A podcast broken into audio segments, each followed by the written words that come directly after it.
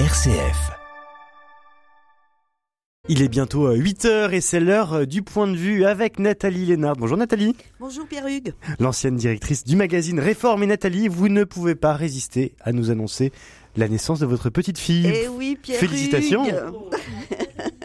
Eh oui Pierre-Hugues, depuis ma dernière chronique sur RCF, je suis devenue grand-mère d'une adorable petite fille et j'avais envie de partager cette bonne nouvelle avec vous tous et nos auditrices et nos auditeurs. C'est évidemment un événement familial avant tout, mais pas seulement. Le regard d'un nouveau-né est tellement étonnant et déroutant.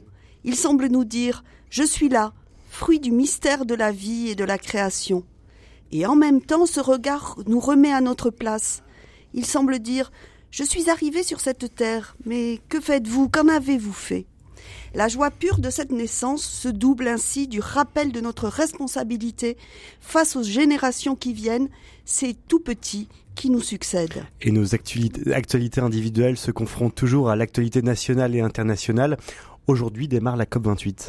En effet, Pierre Hugues, comment laisser de côté cette question? Quelle planète offrons-nous à nos petits-enfants, celles et ceux qui en 2050 seront confrontés à des canicules à répétition, à la montée des eaux, à la, la raréfaction drastique de la biodiversité? C'est pourquoi l'émerveillement de la beauté d'un nouveau-né, si bien fini, si précieux, si étonnant, se double pour moi d'un grand coup de colère face à la folie des dirigeants du monde à lire le portrait de l'émirati qui préside depuis hier aux négociations de la COP28 à Dubaï.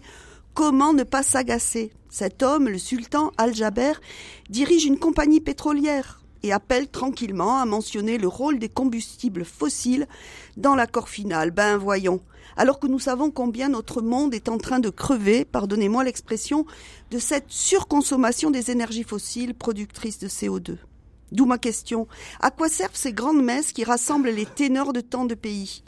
Est-ce à faire des effets d'annonce, histoire de rassurer leurs opinions publiques, puis de s'en laver les mains?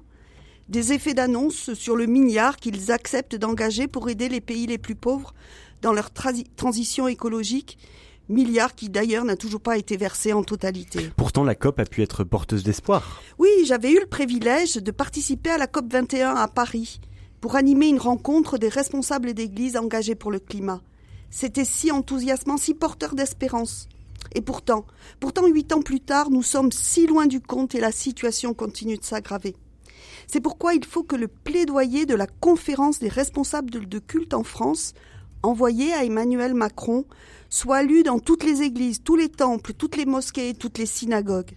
Ces responsables déclarent Ensemble, nous lisons la crise climatique et plus largement la crise écologique et sociale non pas d'abord comme un problème technique ou du faire, mais comme une véritable crise spirituelle et de civilisation qui vient remettre en cause notre manière d'être au monde.